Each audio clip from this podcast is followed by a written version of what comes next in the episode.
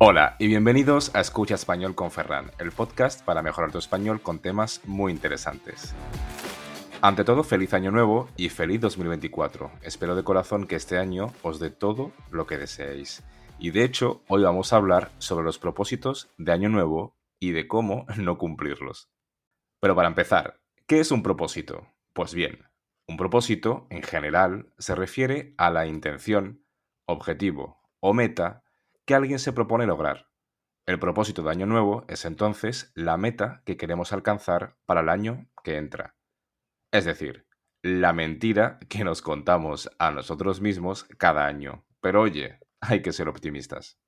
Con la llegada del Año Nuevo, todos nos llenamos de esperanzas y sueños renovados, pero sobre todo de una lista interminable de propósitos que nos prometemos cumplir.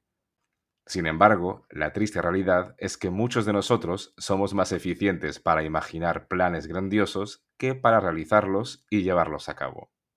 El primer propósito de todos es, como no, ponerse en forma. En enero, los gimnasios se llenan más que el Zara en rebajas. La gente corre hacia las cintas de correr como si fueran atletas olímpicos. Pero en febrero, esos mismos corredores están corriendo, pero para el sofá, para ver su serie favorita y decirse, mañana voy sin falta.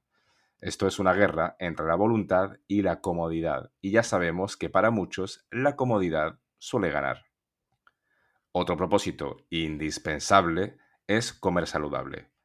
Este comienza con la mejor intención de llenar la nevera de verduras y frutas, después de haber comido muchísimo durante las fiestas y las vacaciones. No nos vamos a engañar, este propósito nace de la culpabilidad. Empezamos con una ensalada, pero luego, una semana más tarde, el olor a pizza es tan irresistible que la lechuga coge sus maletas y se pira de nuestra nevera. El propósito que viene ahora me lo propongo todos los años, pero es imposible, porque parece que tengo un agujero en las manos. Es horroroso. En efecto, hablo del propósito de ahorrar dinero.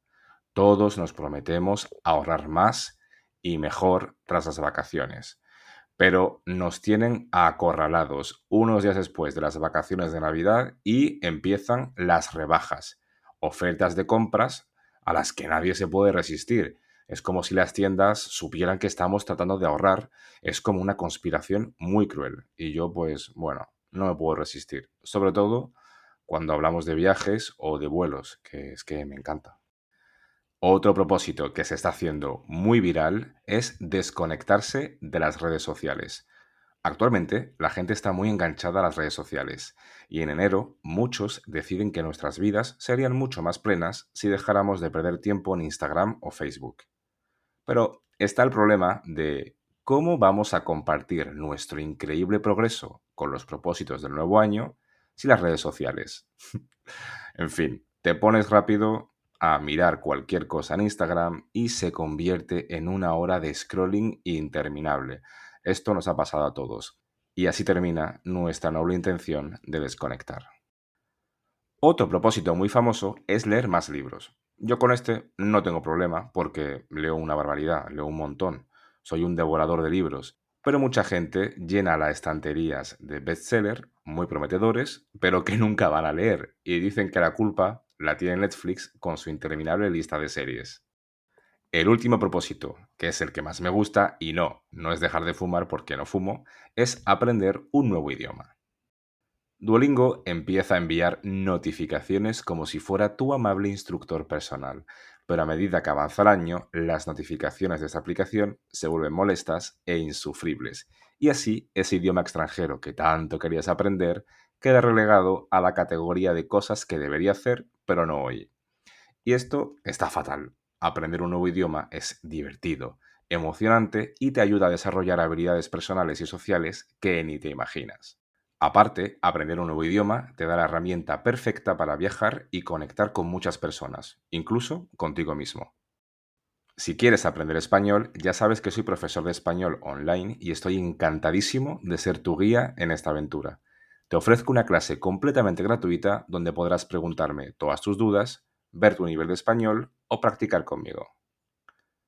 Bueno, espero que te haya gustado este episodio y espero también que tus propósitos de año nuevo se cumplan. yo voy a intentar cumplir con mis propósitos, que son viajar más, leer más y enseñar más español. Espero que pases un fantástico inicio de 2024 y nos vemos en el próximo episodio.